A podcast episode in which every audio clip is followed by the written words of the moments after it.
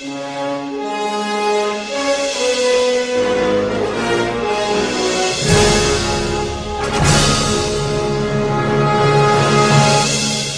oi, gente! Aqui é Yumi Braga e hoje estamos começando o podcast X-Spoilers. Vamos começar com uma pergunta. Vocês reconhecem a trilha que está ao fundo? Bom, em cada um dos nossos episódios vamos colocar a trilha de um filme que marcou o seu tempo. E no final do programa eu te revelo qual é o filme, ok? Agora vamos ao que interessa. Vamos começar falando sobre as séries da semana. Vamos falar hoje das séries Clarice e Cena do Crime, que lideram os destaques. A CBS estreia uma série de suspense e mistério bastante aguardado pelo público. Trata-se de Clarice, uma sequência para a personagem Clarice Starling, vivida inicialmente por Jodie Foster no filme O Silêncio dos Inocentes, lançado em 1991. Na produção, Rebecca Briggs dá a vida à investigadora criada por Thomas Harris em um de seus romances acerca do perigoso Hannibal Lecter. Prevista para ser lançada na próxima quarta-feira, dia 11, Clarice terá 10 episódios no total, prometendo emoções arrepiantes para os espectadores.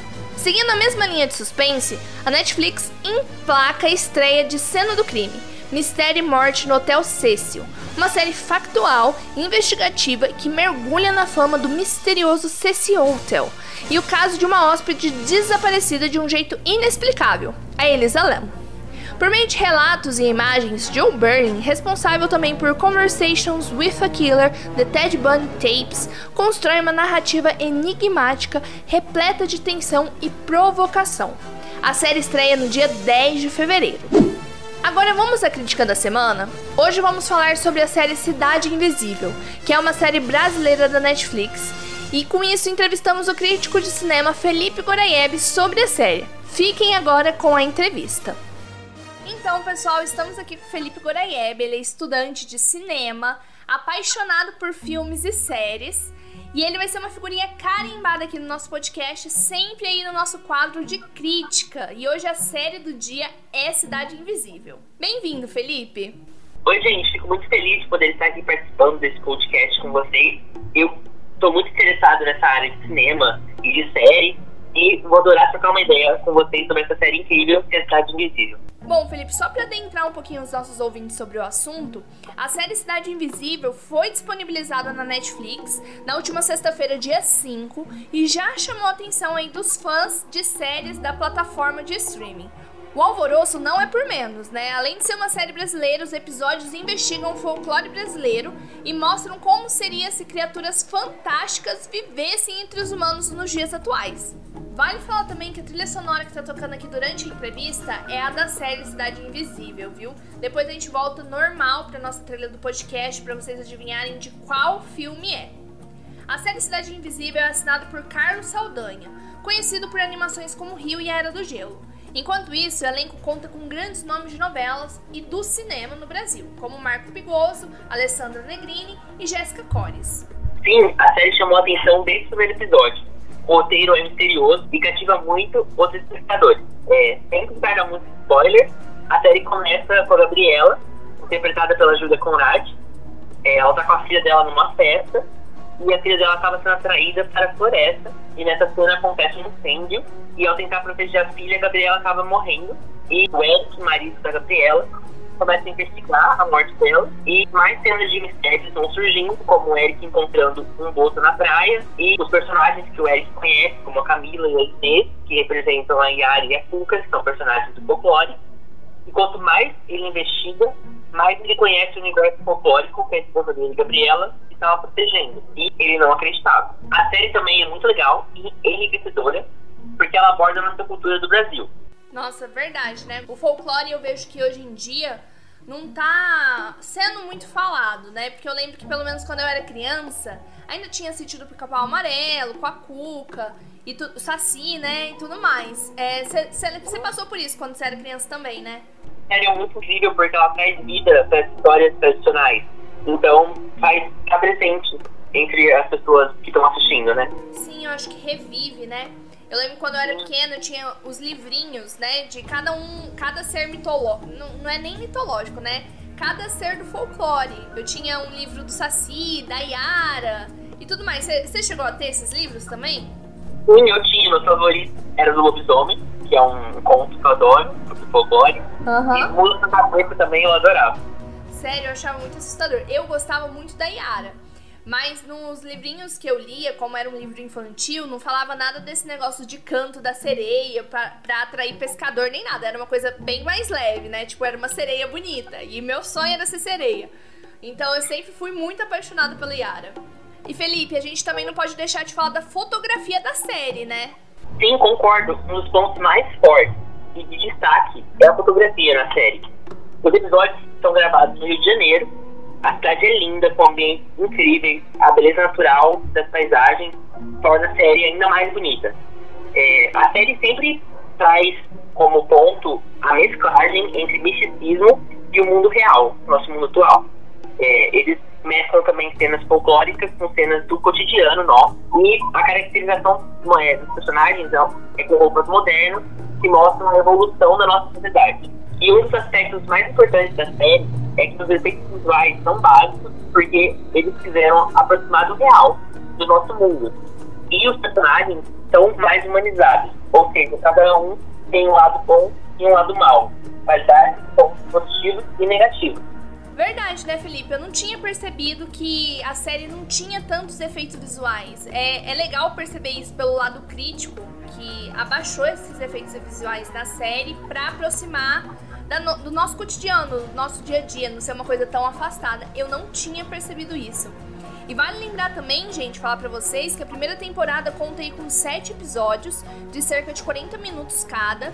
E em cada novo capítulo, os mistérios da vida Toré, do passado do Eric e da Gabriela e de como as criaturas folclóricas se ambientaram no mundo moderno permaneiam aí tipo num thriller policial, que com certeza merece o destaque que recebeu na plataforma de streaming. E pelo visto, ao lado de outros títulos como 3%, a série brasileira tem de tudo para se tornar uma das grandes produções nacionais. Felipe, gostaria muito de te agradecer por você estar tá aí na nossa primeira crítica de cinema e eu te espero na próxima, viu? Que isso, eu, eu que agradeço de estar aqui. Pode deixar que estarei no próximo episódio de crítica de cinema com você. Então, beleza. Tô te aguardando, viu? Agora, pessoal, fica com um pouquinho aí do trailer da série Cidade Invisível. Adianta tentar esquecer nem tentar dormir. Tá tudo podre. Parece que tem alguém pisando no seu peito. Você tenta acordar, mas não consegue. Você quer gritar, mas a sua voz não sai. Você pode até sair daqui, mas não vai sair da sua cabeça. Minha mulher morreu e até agora ninguém achou um culpado. As investigações foram encerradas, Eric. Tem que aceitar, seguir em frente. A construtora ofereceu 30% a mais na casa de cada um de vocês. As pessoas que lutaram para preservar nossa floresta estão mortas. O que vocês estão fazendo? Esse animal só está daqui dentro de uma viatura da Polícia Ambiental.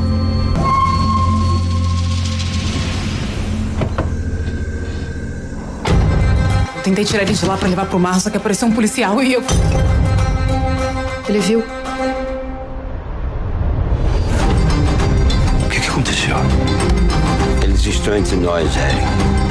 Desde que o homem é homem. Você é um deles? Vocês querem comigo? Do que, que você tem tanto medo? Eu quero respostas. Há certas coisas no mundo que não foram feitas para serem encontradas.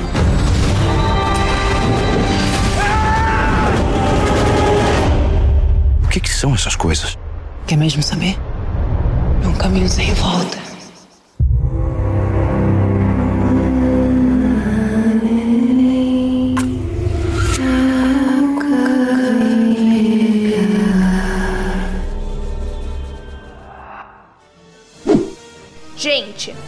Vamos falar sobre uma coisa? Tem uma série que está muito popular mundialmente. Já sabem de qual eu estou falando? A estreia do universo cinematográfico da Marvel na plataforma de streaming exclusiva da Disney está sendo mais do que bem sucedida. WandaVision, que já está no seu sexto episódio, se tornou a série mais buscada no mundo. De acordo com o levantamento de Parrot Analytics, o sitcom, protagonizado pelos dois Vingadores, foi o programa de TV que mais chamou a atenção do público nas últimas quatro semanas. O sistema mede a atenção do público a partir do comportamento nas mídias sociais, classificações de fãs e até dados de pirataria. Em outro relatório feito pela Nielsen, WandaVision ficou em sexto lugar entre as séries originais da Netflix, Amazon, Hulu e Disney Plus, para a semana de 11 a 17 de janeiro.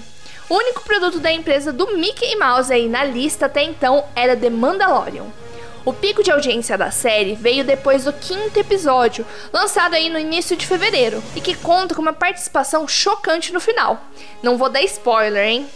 O bom resultado de WandaVision só aumenta a expectativa da plataforma para o próximo seriado da Marvel, que vai ser Falcão e o Soldado Infernal, que estreia no dia 19 de março. O Disney Plus atingiu recentemente a marca de 95 milhões de assinantes ao redor do mundo em apenas 14 meses no ar. Os dados do relatório de lucros da empresa no primeiro trimestre de 2021 mostram também que desde dezembro de 2020 a plataforma teve um aumento de 10,5% no número de clientes. Para Parrot Analytics, essa ascensão é uma prova da estratégia de lançamento semanal usada pela Disney Plus, ao contrário, por exemplo, do que costuma fazer a Netflix.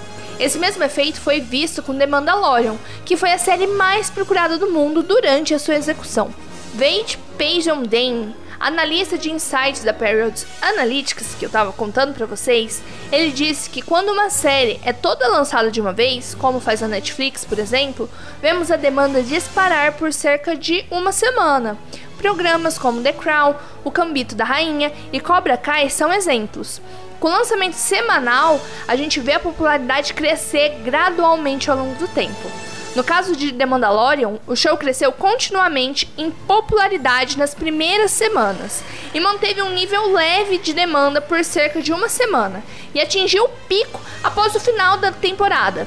WandaVision vem crescendo semana após semana e deve seguir o mesmo caminho que o spin-off de Star Wars. Isso realmente mantém esses programas nas conversas por mais tempo, disse também o Peyton Danny, né?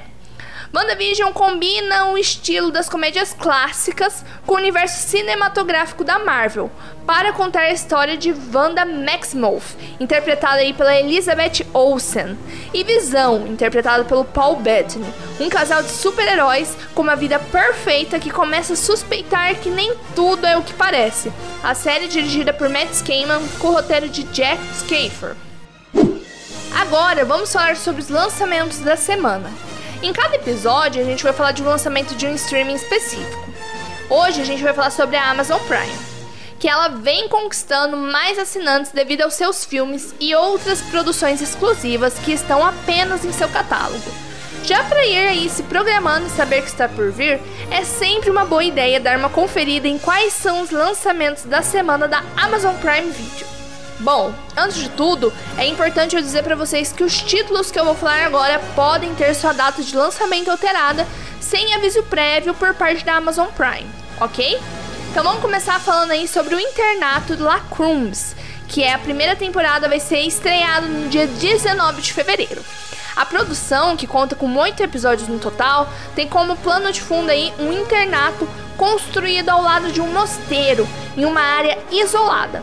Lá, alunos que têm problemas de comportamento são mantidos sob regras rígidas. No entanto, os problemas de dentro da escola não são nada se comparados com o que vive dentro da floresta que circunda o local. Antigas lendas são responsáveis por aterrorizar os estudantes e qualquer outra pessoa que ouse adentrar o local. Outra série que também vai estrear vai ser a Tell Me Your Secrets. Vai estrear sua primeira temporada aí no dia 19 de fevereiro também. A produção conta com Lily Rabe, de American Horror History, Hamish Linklater, de A Grande Proposta, e Amy Brenneman, de Private Practice. A trama acompanha o trio citado enquanto lidam com um passado misterioso. E aí, ficou curioso? Eu já tô querendo saber qual das duas você vai assistir. Agora, programa já está chegando ao fim. Mas me conta, você descobriu de que filme é a trilha sonora que está aqui no fundo? a trilha sonora do filme De Volta para o Futuro, a trilha de Alan Silvestre para a trilogia comandada por Robert Zemeckis. Carrega tudo que os filmes precisam: aventura, agilidade, força melódica e ainda cede uma pegada quase épica à história de Marty McFly e o Dr. Emmett Brown. Bom, gente, aqui é Yumi Braga e eu vou ficando por aqui. Mas eu já te espero no próximo episódio de X-Spoiler, ok?